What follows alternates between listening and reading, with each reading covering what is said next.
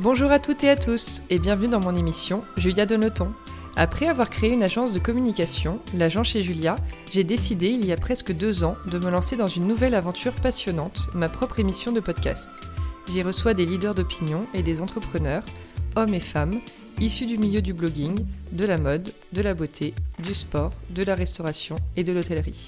Mon ambition, vous proposer des conversations inspirantes et inspirées pour qu'après l'écoute d'un épisode, vous soyez vous aussi ultra motivé pour réaliser vos projets. C'est parti pour une nouvelle conversation sur Julia Donne ton.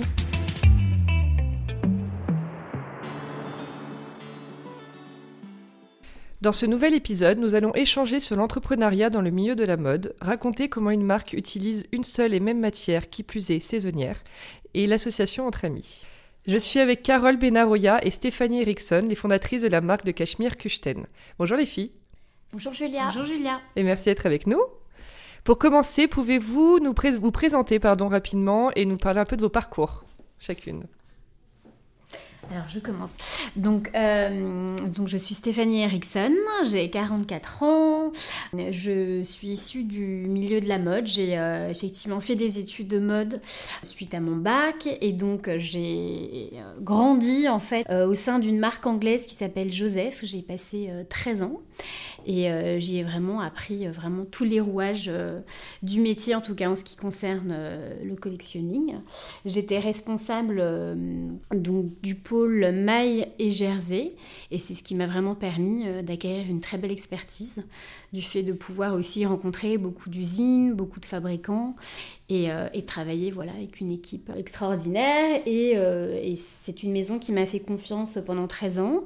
mais suite à un petit, petit passage à vide où on approche de la quarantaine, je me suis dit, bon, bah, il était peut-être temps effectivement de, de me lancer seule, enfin seule, accompagnée de Carole, mais en tout cas à mon propre compte. et voilà. Super. Donc, euh, je m'appelle Carole Benaroya, j'ai 44 ans également. Je suis mère de quatre enfants, deux paires de jumeaux. Euh, ah oui, voilà. D'accord, c'est bien C'est atypique. euh, donc moi j'ai un parcours un peu atypique dans la mode puisque je viens pas du tout de ce milieu. Moi j'ai fait euh, des études dans la finance à Dauphine, à Paris. J'ai travaillé après cinq ans à Londres dans une grande banque d'affaires américaine. J'ai travaillé euh, six mois à Hong Kong, six mois à New York. Et je suis revenue vivre à Paris définitivement en 2005. Et effectivement, après, pareil, 14 ans passés dans la finance euh, à un rythme très euh, soutenu d'un point de vue stress, euh, responsabilité, pression, etc. J'ai eu également envie de, m'ouvrir à d'autres horizons. Donc pendant mes années finance, j'ai toujours été une fashionista, j'ai toujours adoré la mode, mais plus du côté consommatrice. Donc moi, je savais ce qui me manquait finalement dans, dans l'univers de la mode et notamment du cachemire. Et donc avec Stéphanie, qui est euh, mon amie d'enfance, j'imagine qu'on en parlera un petit peu plus tard, on a eu l'idée finalement, euh, avec son expertise et mon œil un peu plus euh, aguerri de consommatrice, de, lancer Kuchten dans le Cachemire. Super. Bon, on va en parler maintenant d'ailleurs. J'aimerais bien que vous nous racontiez comment vous avez donc eu cette idée de vous lancer toutes les deux, pourquoi avoir choisi le Cachemire et comment ça a démarré? Alors, comme on a eu l'idée toutes les deux de se lancer, c'est vrai que étant amis, on discutait amis d'enfance. Euh, ben, de mode en général. Et, euh, et puis c'est vrai qu'on se disait, ben, on ne trouve pas euh, des cachemires dans telle et telle forme, on ne trouve pas de cachemire dans ces couleurs. toi, Carole me disait, dans ton expertise et dans ton sourcing, il faudrait vraiment qu'on essaye de creuser et de se dire, ben voilà, qu'est-ce qu'on pourrait nous apporter de cet univers du cachemire. Et donc on a décidé effectivement de, créer Kuchten à partir de ça. C'était un manque en fait qu'on trouvait toutes les deux et on se disait ben voilà qu'est-ce qu'on va pouvoir euh, en, tout cas euh, proposer et apporter de différents, de nouveaux, sans forcément euh, faire de la pure création, mais vraiment réinterpréter beaucoup de codes du vestiaire, du prêt-à-porter dans le cachemire aussi. Et du coup, vous êtes, vous êtes pas forcément posé la question de vous associer ensemble. J'ai l'impression que vous êtes assez complémentaires. Il y en a qui vient plus du produit, on va dire. L'autre plus du côté finance, administratif. Donc ça doit bien matcher entre vous en tant que chef d'entreprise.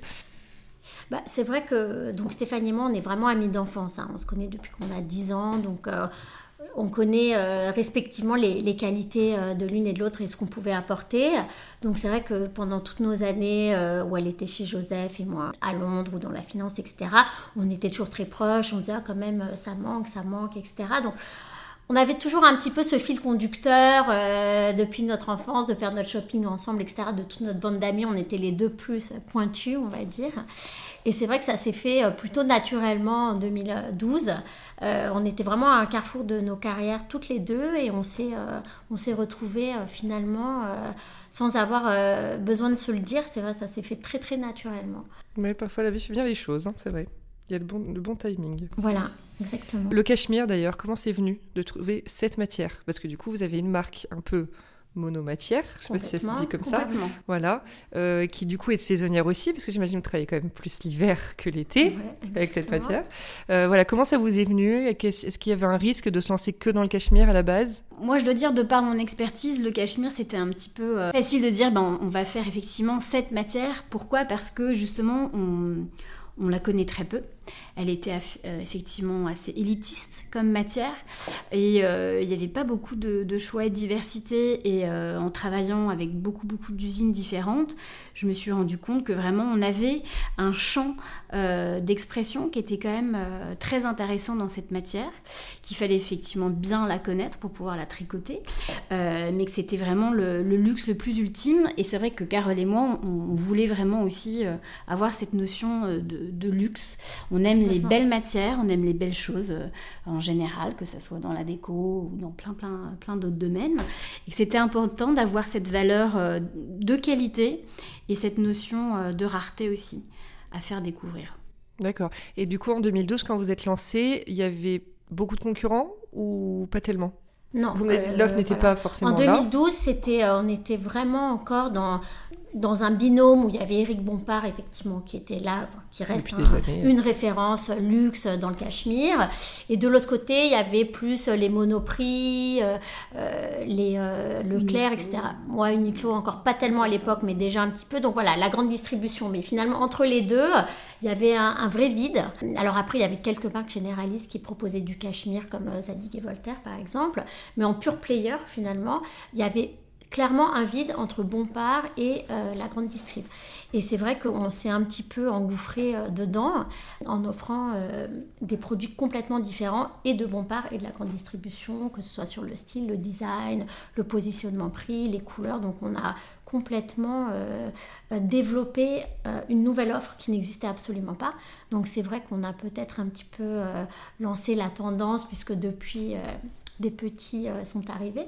Mais c'est vrai qu'en tout cas, il y a, huit ans, c'était encore euh, une denrée très rare. Oui.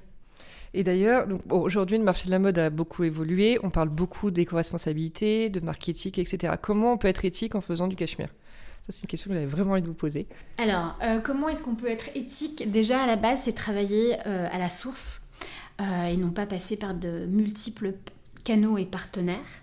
L'avantage que nous avons, en tout cas chez, chez Kuchten, c'est qu'on travaille vraiment, vraiment à la source. Et quand je dis à la source, c'est qu'on est en Mongolie, donc vraiment le, berceau du Cachemire.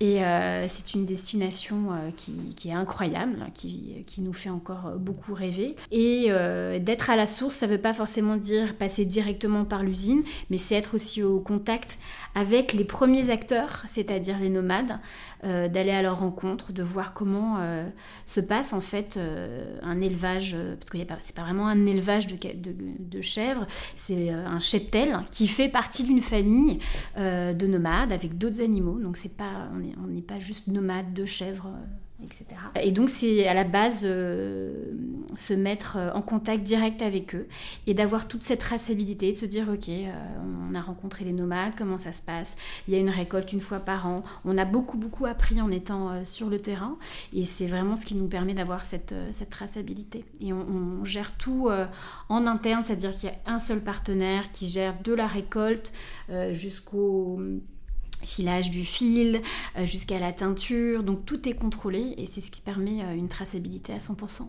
Et aussi, euh, évidemment, le fait d'avoir une matière euh, aussi incroyable que le cachemire, en tout cas en Mongolie, nous a permis de découvrir en fait euh, un fil extraordinaire de, par les chèvres, qui sont des chèvres qui vivent ben, que en Mongolie et qui ont une toison de couleurs différentes. Et ce qui permet en fait d'avoir une fibre naturelle non teintée. Et ça permet en fait euh, d'introduire vraiment ces matières euh, naturelles, écologiques et, biologiques. D'accord. Mais qui font vraiment partie euh, de l'ADN Kuchten depuis le départ. C'est pas quelque chose qu'on a voulu développer récemment. ça a toujours été, ça fait partie des fondamentaux de toutes nos gammes par saison, où on démarre toujours par ces couleurs organiques, de ces matières naturelles, enfin de cette fibre non teintée. Et après, on explore effectivement, effectivement au gré des saisons et des orientations des couleurs. vraiment, la base, c'est d'avoir ces couleurs organiques. Est-ce que vous pouvez nous, raconter un petit peu le process de comment ça part de la chèvre en Mongolie jusqu'à le pull qu'on retrouve dans vos boutiques ou sur l'e-shop Alors, euh, la particularité des chèvres, euh, en tout cas, c'est une race particulière qui s'appelle la Capraisca, euh, qui vit sur les hauts plateaux en Asie. Et cette chèvre développe durant les durs mois d'hiver, qui peuvent atteindre des fois jusqu'à moins 40, et pour y avoir été, je peux vous dire qu'il ah quand il fait moins 40, c'est très très rude. Nous, on ne peut pas rester plus d'une minute dehors et on est couvert alors qu'elles, elles ont juste leur toison. Et justement, elles se euh, fabriquent elles-mêmes leur propre protection, euh, ce propre duvet extraordinaire. Et durant les mois de printemps, quand le printemps arrive, elles, euh, elles muent. Et les chèvres, en fait, se libèrent de ce manteau assez épais. Et c'est ce qui permet, en fait, de, les, de récupérer cette fibre de cachemire. Une fois que la fibre est récoltée, parce qu'elle est peigné donc par, euh, par les nomades. c'est pas tondu, c'est peigné. C'est vraiment peigné. Un respect de l'animal. D'accord. Euh, c'est quelque chose qui se fait en famille, donc c'est euh, le père, la mère, les enfants, enfin tout le monde peut participer à cela. C'est vraiment une action qui n'est qui est pas une action euh, qui peut être, comment dirais-je, industrialisé. C'est vraiment quelque chose de, manuel. C'est un vrai savoir-faire. Cette récolte, une fois qu'elle est, euh, terminée, euh, les éleveurs en fait vendent leur, leur récolte donc bah, directement aux usines. Et notre partenaire en fait récolte ces ballots qui sont ensuite triés on enlève euh, les gros fibres, parce que pour avoir la fibre de cachemire, c'est une toute petite euh, fibre extrêmement fine. Donc quand on, peigne la chèvre, il y a aussi souvent des gros poils, etc., qu'on ne peut pas appeler cachemire, même si ça vient de la, la capraesca. Mhm. Une fois que c'est euh, lavé, trié, etc., c'est mis sur des grosses machines, la fibre est peignée, et ensuite elle est filée. Une fois qu'elle est filée, elle est teintée. Une fois qu'elle est teintée, elle est posée sur des machines. On y inscrit un programme pour, faire, euh, pour réaliser un vêtement. Après, ce vêtement-là est, et donc euh, lavé, euh, repassé, mis en forme. Il y a tout un processus technique de vérification des mesures, etc. Et après, il est étiqueté. On y pose une jolie griffe, une vignette de composition, on le met dans un polybag, ça part en carton. Et donc ça part directement de Mongolie et ça arrive en tout cas chez nous, dans nos entrepôts euh, à Paris. Donc il n'y a vraiment pas de passage. Ah oui, il n'y a pas d'intermédiaire. Il n'y a pas d'intermédiaire. Il y a plein de questions qui me sont venues. Je vais commencer par la première. J'imagine que pour ce qui justifie le prix du cachemire aujourd'hui, c'est le savoir-faire dont vous venez de parler, mais aussi le fait que voilà, il y, a une, rareté au niveau de l'offre, voilà, et donc des chèvres qui sont utilisées, si je puis dire, pour fabriquer ce cachemire. Et après, j'ai aussi entendu dire en faisant des petites recherches aussi, quand moi, par exemple, je veux acheter du cachemire, il y a, une différence entre deux fils, quatre fils, dix fils, non, pour qui sont utilisés? Euh, à la base, le fil, il est tordu avec ce qu'on appelle deux bouts. Euh, ces deux bouts sont tordus pour faire un seul fil et ce fil, il se travaille euh, sur des machines différentes et en fonction de la taille des aiguilles des machines, on décide en fait de l'épaisseur que l'on veut donner. Donc à la base, le fil de cachemire, effectivement, bah, il peut être travaillé aussi bien en fin, ce qu'on appelle en deux bouts, mhm. ou alors plus on va rajouter de fil et plus la maille va grossir ce qui n'a aucune incidence sur la qualité. C'est pas un gage de qualité. pas un gage de qualité. D'accord. C'est juste une question d'épaisseur de, et de, de, taille d'aiguille. Ce qui compte en fait, c'est la qualité du fil. C'est-à-dire que même s'il y a 10 fils d'un fil de mauvaise qualité, c'est vrai que le pull va être plus gros, plus mm. consistant, il va avoir l'air plus chaud, mais finalement la qualité ne sera pas bonne. alors qu'un fil de bonne qualité, euh, bah, si c'est un 10 fils, effectivement, il, sera très beau, très chaud, mais de meilleure qualité. Donc voilà. Donc en fait, c'est un peu trompeur de croire que euh, euh, un 4 fils ou un 6 fils va être de meilleure qualité qu'un 2 fils. C'est absolument pas du tout euh, ce qui est pris en compte. Parce qu'en fait, la, ce qui compte dans le fil, c'est la gradation. Donc grade A, grade B, grade C. Nous, on travaille qu'avec du grade A. L'épaisseur du fil, plus il est fin, mieux c'est. Donc inférieur à 15 microns. Nous, c'est les critères également qu'on fixe à notre usine. Donc voilà, ça, c'est des critères assez techniques qui font que le pull va être de meilleure ou de moins bonne qualité. Mais le nombre de fils en soi ne je ne, prévaut, pas sur la ne prévaut absolument pas sur euh, la qualité. D'accord, mais par contre, ça influe sur le prix. Non? Ça influe sur le poids. Oui. Et comme le cachemire se vend beaucoup au poids, effectivement, plus il va y avoir de fils, plus ça va être cher parce qu'il va être plus lourd. Euh, mais encore une fois, un pull euh, cher parce qu'il a plus de fils ne tiendra pas forcément mieux dans le temps qu'un pull de fils d'une meilleure qualité. Ok. Et pour la partie un peu plus mode, c'est-à-dire le fait que vous ayez des modèles qui sont très différents, hyper tendance, voilà, il y a des, suites à capuche, euh, la celui que tu portes, il est vraiment canon, il y a un petit zip, etc. Euh, ça, vous avez une équipe, j'imagine, du coup, de stylistes qui travaillent dessus. Et ensuite, tout est envoyé à l'usine qui fabrique en fonction. Exactement. Alors, on n'est pas une grande équipe. Je voudrais rendre hommage à mon assistante Mélanie qui travaille euh, avec moi main dans la main. On est deux au studio. Après, on a effectivement des graphistes. Mais tout euh, démarre de, ce petit bureau que vous avez pu voir en arrivant. Et effectivement, on envoie des dessins. On envoie à la base, avant d'envoyer des dessins, on travaille sur le tricotage. On se dit, voilà, qu'est-ce qu'on a envie de faire? Est-ce qu'on D'abord, on a envie d'une torsade? Est-ce qu'on a envie d'un point jersey? Est-ce qu'on a envie euh, de fantaisie, de jacquard, etc. Et après vient le vêtement. C'est-à-dire qu'il y a d'abord un travail sur le développement de la maille. Et une fois qu'on a euh, que l'usine nous a envoyé tous les essais différents, c'est là où on se pose et on dit ok là on va faire un col roulé, là on, a envie d'un cardigan, etc., etc. D'accord, ok. Et vous êtes que deux, dis donc. Oui. Et vous leur sortez combien de modèles par euh, saison? Par saison, euh, alors ça défend, on, calcule en temps rêve couleur ou juste référence. Euh, rêve couleur, on en est à 250-300 références couleur. Sinon, nombre de modèles, ça fait à peu près 80, 90 références. Ah oui. Et quand vous êtes lancé, vous aviez combien de modèles d'ailleurs? Beaucoup, moins, beaucoup moins. Oui, oui, beaucoup trentaine, Ouais, euh, oui, on a commencé à peu près une, une trentaine de références. C'est développé au fil des, des ans. Voilà.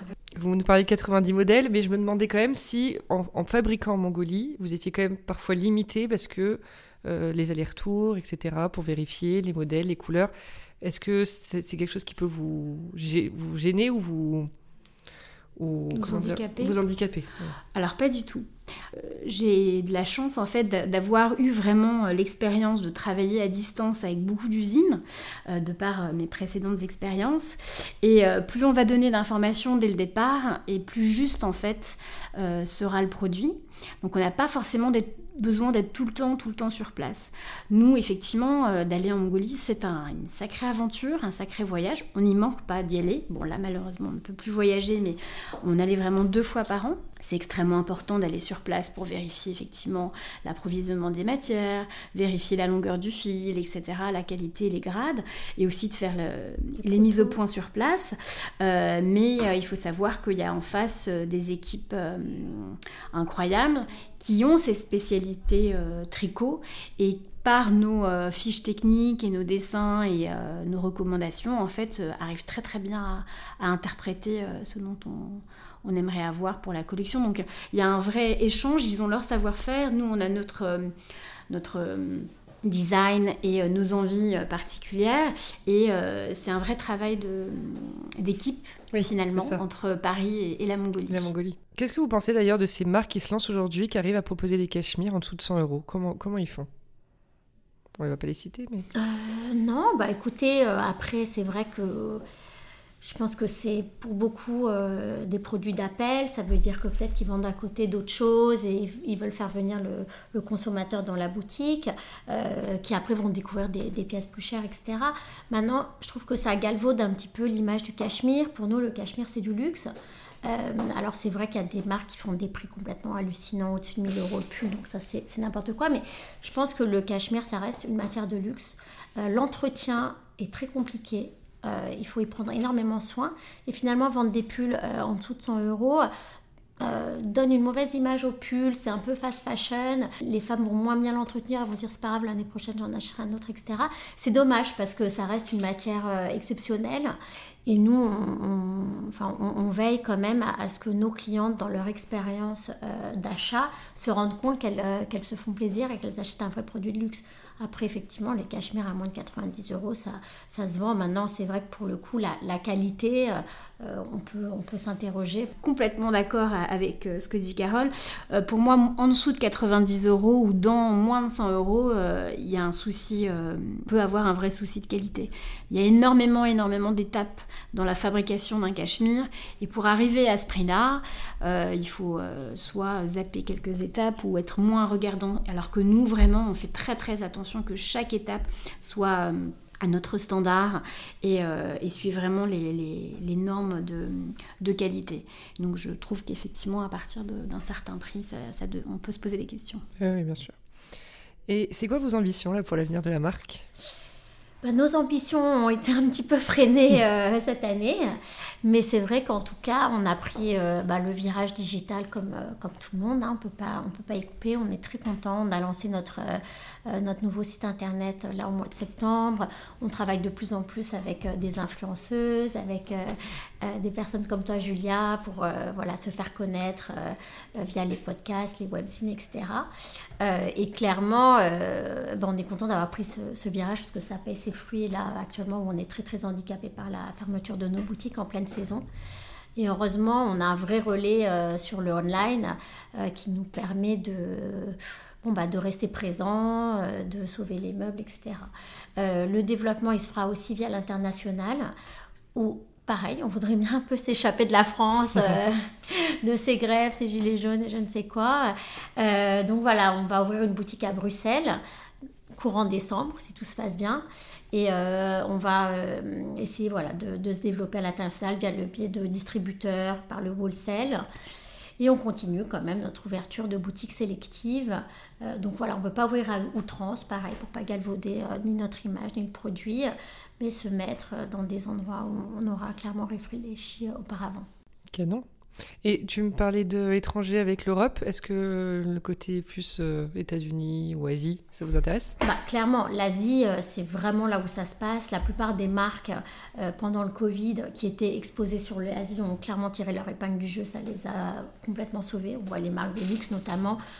qui ont quasiment maintenu leur chiffre d'affaires en déplaçant tout leur stock vers l'Asie. Donc nous, on est encore très petits hein, pour avoir cette prétention. Mais c'est vrai que si on devait être quelque part avant les États-Unis, avant l'Europe, avant partout, c'est clairement en Asie où le, mm. pouvoir d'achat est incroyable. Les Asiatiques sont friands euh, de la mode française. Mm. Euh, parce que même si nous, on fabrique en Mongolie, effectivement, le design euh, est fait à Paris. On a un vrai twist parisien dans, dans, nos modèles.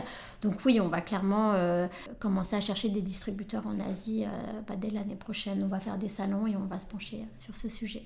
D'ailleurs, euh, je vous ai pas encore demandé, quels sont vos rôles à toutes les deux au sein de l'entreprise? Je pense que c'est assez clair dans l'interview. Donc, euh, euh, alors donc moi, je m'occupe de tout ce qui est direction artistique, donc directrice artistique de Kuchten, mais pas que, parce que comme on est une toute petite, toute petite équipe, une petite famille, on est vraiment multicasquette et même si effectivement on s'est divisé euh, les rôles et, les responsabilités. Moi qui est beaucoup plus sur le côté artistique et Carole beaucoup plus stratégique et finance, euh, il, est très important pour moi d'avoir la vision et le regard de Carole sur la collection. Et Carole m'informe aussi évidemment de toutes les décisions stratégiques et, on décide ensemble euh, des aboutissements stratégiques là-dessus. Et on est très très complémentaires finalement. Et en termes de communication ou d'image, qui est la plus on, est, on est plutôt à, l'unisson sur ces sujets. C'est vrai qu'on, voilà, surtout le, que ce soit le online ou le print, on, est toutes les deux les interlocutrices mm. euh, de notre agence de presse ou, euh, ou de l'image. Alors c'est vrai que Steph, tu vas plus t'occuper des shootings et du contenu, mm. effectivement, mais je vais quand même valider euh, avec Stéphanie la mannequin, les pulls portés, les pulls qu'on veut mettre en avant dans les collections. Donc c'est vrai que sur euh, le marketing, on est plutôt, on a une vue, enfin on va dans le même sens, mais mm. On, est les deux impliqués dans ce, sur ce sujet. Et depuis la création de la marque, euh, bon, il y avait déjà les réseaux sociaux. Est-ce que vous vous souvenez qui, si vous aviez ouvert tout de suite un compte Instagram qui... Non, on l'avait pas ouvert tout de suite. Euh, non, on n'était pas du tout euh, digital native. C'est vrai qu'on mm. enfin, on court un peu aujourd'hui pour rattraper notre retard, même si je pense que ça y est, on est plus ou moins à jour.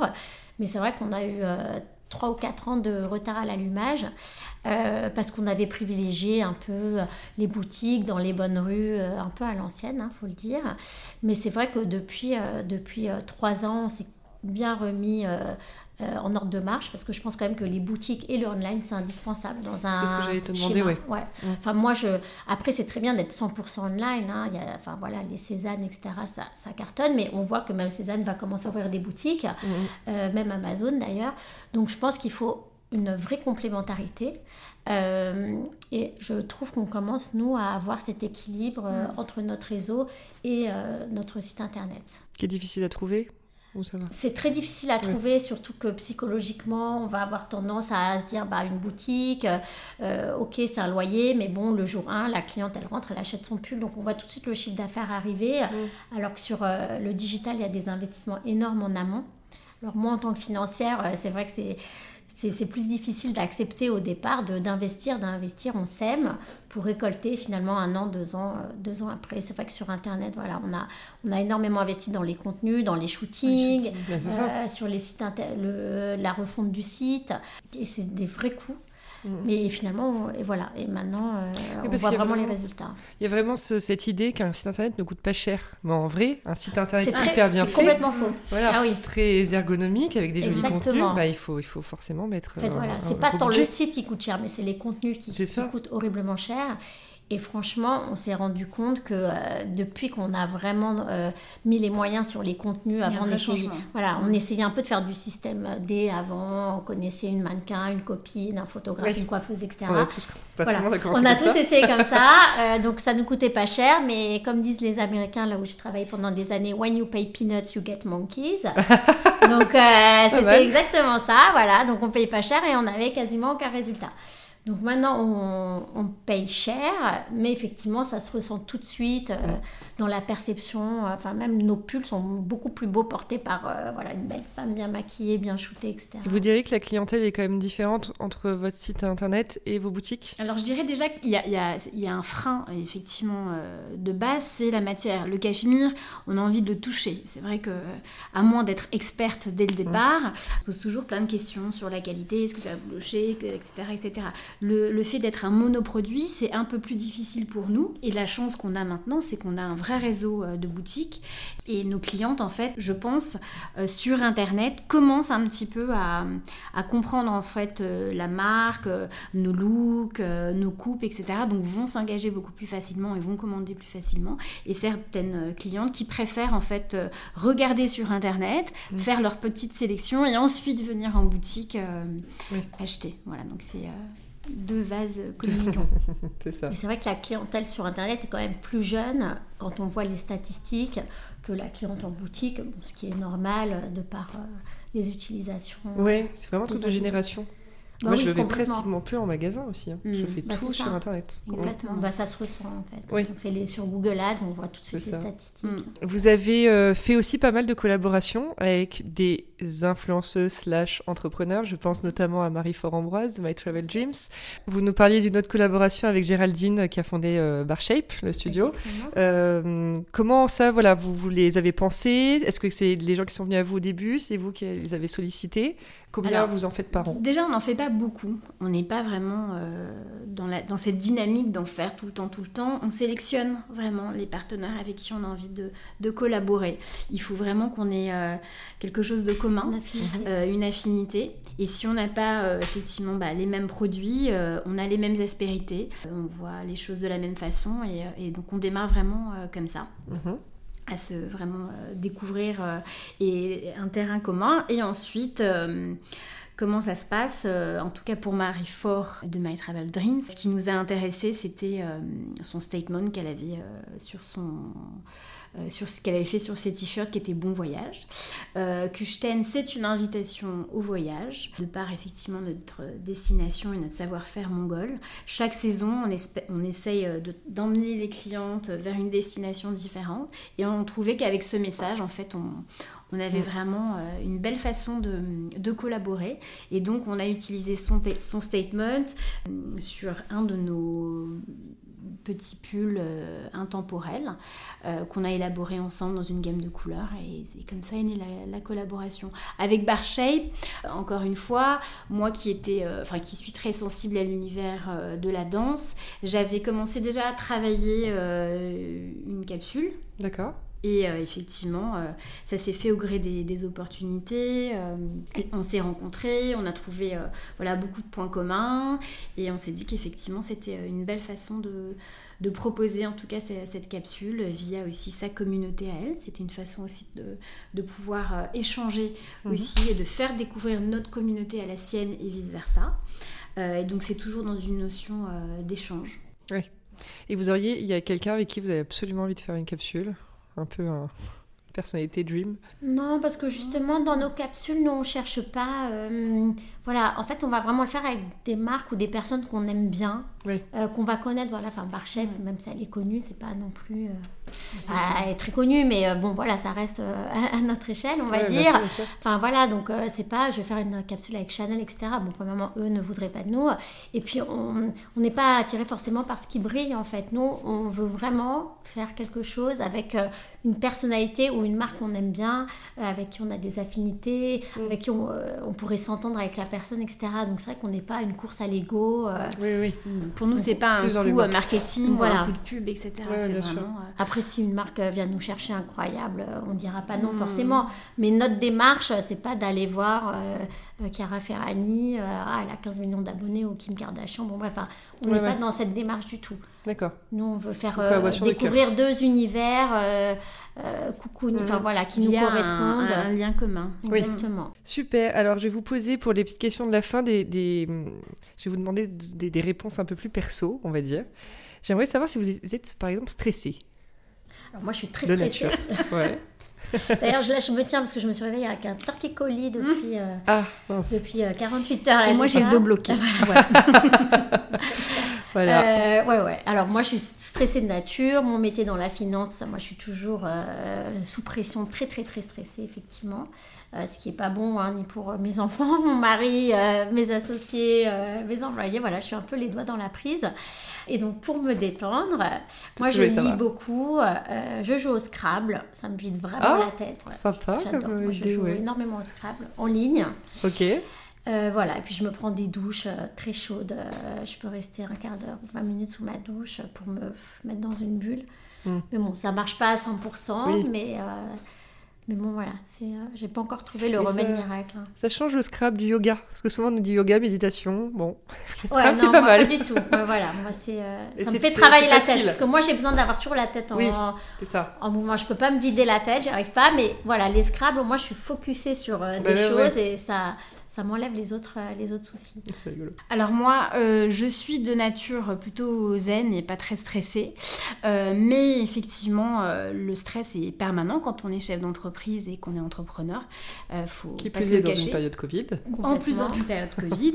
Donc effectivement, moi, ça, ça, transparaît moins, mais le stress est, reste très présent. Mais je trouve dans ce stress quelque chose de, de positif en tout cas euh, pour créer. Euh, on peut transformer ce stress en bon stress et au contraire euh, se surpasser, aller toujours plus loin et, et, trouver des solutions, prendre ça comme un challenge. Et voilà. Et du coup, tu, qu'est-ce que tu mets en place, toi, pour euh, lutter contre ce, Beaucoup de musique. Et de danse ou non Et danse. Euh, j'ai toujours euh, dansé depuis mon plus jeune âge et jusqu'à aujourd'hui, il n'y a pas si longtemps, on faisait encore des spectacles de danse et ça faisait beaucoup rire mon mari qui me voyait sur, sur scène, mais j'étais très contente de, de, faire mon petit spectacle de fin d'année. Bah mais voilà, la danse, ça m'a toujours accompagnée. c'est un art que j'aime beaucoup et qui est très complémentaire aussi avec le vêtement et surtout le cachemire. Pouvez-vous nous parler aussi de votre notion du succès? Qu'est-ce que ça veut dire pour vous avoir du succès dans la vie? Avoir du succès, c'est en fait une reconnaissance. C'est pas forcément financier, mais c'est voilà, c'est voir une femme dans la rue, une femme élégante, porter un pull moi, c'est un succès pour moi. Aller en boutique, euh, euh, pas en ce moment, mais euh, dans, pendant les périodes de Noël, voir les boutiques remplies de, de, de, femmes ou d'hommes qui vont acheter nos créations en discutant avec les vendeuses, en disant on, adore, on l'a acheté l'année dernière, etc. Voilà, pour nous, ça c'est une satisfaction et on se nourrit finalement du bonheur qu'on procure aux mm. personnes qui achètent notre Kuchten. Donc ça, c'est notre succès. Euh, et c'est un vrai succès. C'est voilà, on se nourrit vraiment de ça. C'est très gratifiant, exactement. Euh, alors moi je dirais pas mieux. Le fait effectivement de, de voir euh, nos créations portées ben, par les clients, par les clientes, c'est extrêmement euh, gratifiant. C'est la récompense C'est vraiment la récompense d'un travail, d'une équipe. C'est pas forcément que du studio, que de la créa. C'est tous les gens derrière qui ont participé, euh, que ce soit euh, au niveau du marketing, que ce soit au niveau des, des, personnes avec qui on travaille en usine. C'est vraiment un travail, un travail d'équipe et, de voir effectivement ben, tout le monde porter, enfin tout le monde, on aimerait bien. Mais euh, beaucoup de personnes, en tout cas, euh, porter euh, nos créations, ça nous fait effectivement énormément plaisir. Voilà. Vous êtes combien d'ailleurs dans l'équipe? Que je t'aide? On est 70 employés à peu près. Ah oui. Et alors, parler un peu de, pour parler un peu d'échec, est-ce que l'échec pour vous, c'est voilà, un gros point noir, horrible, quelque chose où on va avoir du mal à, à le surmonter Ou est-ce que avec les années, c'est devenu, bon, quand on est entrepreneur, on en connaît quand même pas mal, hein, des petits au fur et à mesure. Voilà, qu'est-ce que, qu'est-ce, quelle est votre vision de l'échec? Bah, Je pense qu'on a quand même un tempérament, euh, Steph et moi, de battante. Mm. Voilà, on est plutôt positif. Moi, je, vais toujours de l'avant. Donc, c'est vrai que, euh, bien sûr, on peut avoir un échec, une collection qui marche moins bien. Euh, après des facteurs euh, exogènes, euh, Covid, on ferme, donc c'est quand même un échec parce qu'on va perdre de l'argent, on va pas pouvoir récompenser les vendeuses ou quoi que ce soit. Mais je pense que nous, on a cette force chez Kuchten parce que justement, on est, enfin, on est comme de la famille en fait, avec nos équipes, de toujours faire front, de savoir surmonter, de savoir se motiver et de finalement vite passer à autre chose, de tirer les, les enseignements d'un échec, mais de pas finalement, ça nous abat pas en fait, voilà. Oui. Euh, je pense que là, en ce moment, on s'est vraiment mis en mode catastrophe. Euh, encore une fois, c'est vraiment notre plus grosse saison, là, novembre, c'est enfin, notre mm. deuxième plus gros mois de l'année. Donc, on aurait pu complètement se laisser euh, mm. abattre. Et finalement, on n'a jamais autant travaillé que ce mois de novembre. Où, voilà, on... trouver des solutions. Exactement. Mm, on cherche les solutions. Donc, je pense que voilà, les, enfin, les échecs ou les difficultés pour nous, c'est source d'enseignement. Est-ce que vous avez des... Alors déjà, est-ce que vous, vous remarquez dans vos vies personnelles, par rapport à vos vies d'entrepreneur, un manque d'équilibre parfois? Et Quand on est entrepreneur, on a tendance à dire, on a du mal à couper, ah on rentre chez mm. soi avec ses soucis d'entrepreneur, son mm. téléphone, ses mails. Comment comment c'est chez vous? Et est-ce que, du coup, quels sont les, les process que vous avez mis en place pour euh, lutter contre ça?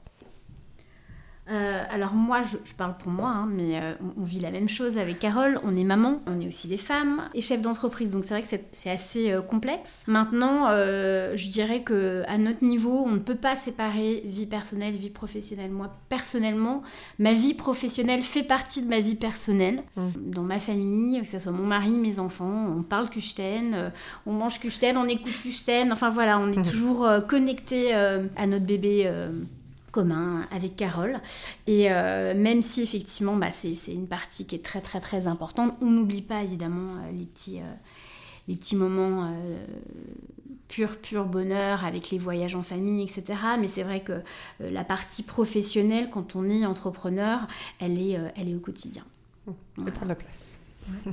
Bah, je dirais exactement la même chose que, que Steph. On est on, est, on vit Kuchten à 100%, mais on a une chance dans notre saisonnalité, c'est que c'est vrai qu'en été, la pression euh, redescend. Voilà, mm. ça redescend un petit peu. Donc moi, je me fais un peu un point d'honneur que mes vacances du mois d'août, en fait, c'est un peu le seul moment de l'année où on va voyager. Bon, on se déconnecte jamais parce qu'il y a toujours... Euh, Bon, il se passe toujours quelque chose. Évidemment. Mais c'est vrai que euh, j'apprécie particulièrement le mois d'août parce qu'on peut se vider la tête, on peut profiter Mm. des enfants, euh, on va voilà, on va on va revenir pour euh, être motivé pour le mois de septembre, etc. Et donc ça c'est le côté positif de la saisonnalité où finalement pendant six mois on va être sous, enfin, en apnée, c'est Mm. vraiment une apnée. Et de mai à, à août, Voilà. on souffle. on souffle. Mais c'est vrai que c'est vrai que sinon, enfin en ce moment, mes enfants, enfin ils le savent. hein. je pense que tout le monde est en mode Oui. Kuchten. Mhm. euh, chacun sait quoi faire dans la famille. euh, voilà, c'est euh, chacun a ses fonctions, ses prérogatives et, euh, et tout le monde file droit, on va dire. Après, c'est vrai que d'un niveau, d'un point de vue retail, on, on- on a une saisonnalité, donc c'est un peu plus calme effectivement au mois de mai. Après, au niveau du studio et de la création, je voulais juste dire que c'est toujours en continu, c'est-à-dire on Oui, s'arrête sûr, jamais. bien sûr. Euh, même si moi euh, je pars en vacances avec mes enfants au mois d'août, euh, deux semaines ou trois semaines, je m'arrête jamais, euh, je suis toujours en recherche constante, même quand on va se balader, etc. Il y a toujours un œil Bah, qui va me faire penser quelque chose, une image, un vêtement, quelqu'un qui est habillé d'une telle et telle façon, va me donner une idée, va me donner une inspiration. Donc en fait, euh, on s'arrête jamais. Ouais. Ça, c'est un voilà. peu la déformation professionnelle. Exactement. Mais c'est ça, j'imagine. Enfin, toi, t'es un, peu ce côté artiste, donc t'as besoin d'être inspiré tout, Mais le tout le temps, euh. tout le temps. Après, on- Mm. sinon on se sent vide, Bah, c'est très difficile. C'est Page blanche, c'est impossible après. Il Vous proposez quoi, du coup, l'été? L'été, alors euh, évidemment du 100% cachemire. Mhm. On se rend compte qu'on essaye en tout cas d'apprendre à nos clientes que le cachemire se porte aussi l'été. Non, mais en Euh, Bretagne, euh, quand il fait euh, Complètement. Les 12 le belles soir, soirées, le soir, euh, les soirées fraîches, les complètement, fraîches. hein. un petit mistral Euh, sur la côte. Le cachemire, c'est notre meilleur ami aussi dans l'avion, quand on se déplace, quand on prend le train ou quand on part juste en voiture, etc. C'est toujours bien de se couvrir un petit peu, que euh, beaucoup de de lieux sont euh, climatisés, et donc c'est toujours bien d'avoir euh, que ça soit euh, son petit poncho léger ou son petit cardigan, euh, même l'été, c'est toujours très important. Donc le cachemire reste une partie euh, assez grande dans la collection d'été, mais on introduit aussi des mélanges, Mhm. soie et cachemire. Donc cette fois-ci dans une matière, dans une, une jauge, pardon, donc c'est des aiguilles beaucoup plus fines, pour faire une matière beaucoup plus fluide et, et légère. Et ça, c'est vraiment quelque chose qu'on affectionne beaucoup. Euh, c'est un bon tremplin entre vraiment euh, le cachemire et euh, une matière un peu plus légère et plus agréable à porter. Et on a aussi introduit une ligne de t-shirt en 100% lin euh, qui n'est pas fabriquée en Mongolie mais qui est fabriquée en Europe au. Portugal euh, et qui est en 100%. Pour nous, c'était très important d'avoir cette notion de matière naturelle. Et alors, pour euh, ma dernière question, si vous aviez un conseil à donner à un entrepreneur en herbe là, qui serait en train de réfléchir à, à se lancer dans la mode, qu'est-ce que vous diriez? Moi, je dirais déjà qu'il faut vraiment que le produit euh, est vraiment quelque chose de différent. Je trouve que nous, euh, notre force chez Kuchten, c'est que euh, le cachemire et, et la façon dont on le travaille euh, offre une qualité, un style, un design. On a vraiment apporté quelque chose de différent, je trouve. Mhm. Et finalement, il y a beaucoup de gens qui vont essayer de faire du cachemire, etc. Mais s'il n'y a pas un twist, finalement, c'est plus difficile. Oui. Donc, euh, il y a beaucoup de, de créateurs en herbe qui existent et je leur conseillerais voilà, de- de- de- d'être sûr d'avoir euh, un produit différenciant. Mhm.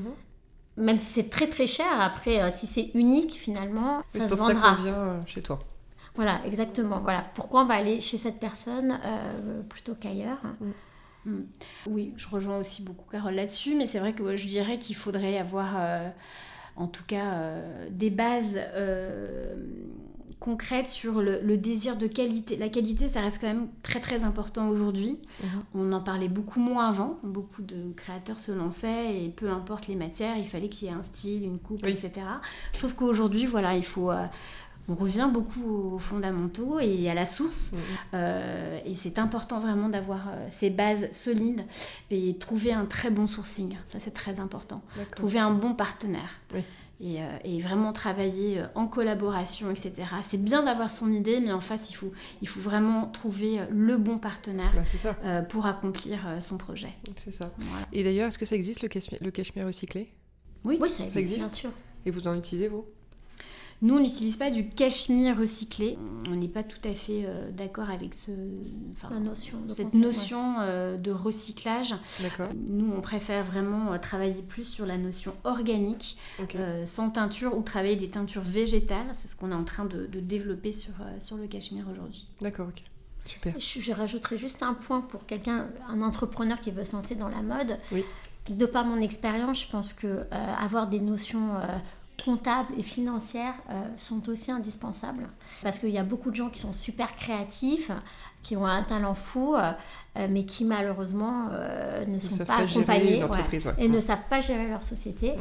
Et euh, et il y a plein de, de créateurs qui ont d'ailleurs un super talent, qui avaient monté leur marque, mais qui n'ont pas Mm. su la gérer, qui ont voilà. Donc je pense que voilà, il faut pas hésiter, voilà, à s'associer ou à être bien accompagné euh, euh, pour calculer ses prix de revient, euh, les coûts, etc. Parce que c'est vrai que les artistes, malheureusement, n'ont pas toujours euh, cette notion-là, et C'est indispensable. C'est sûr, on est d'accord. Euh, merci beaucoup. Bah, merci Julia. C'était top. Et puis, euh, je mettrai toutes les infos, euh, le site internet de la marque, vos comptes réseaux sociaux, pour qu'on puisse vous retrouver euh, facilement. À très bientôt. Merci Ah, beaucoup. merci.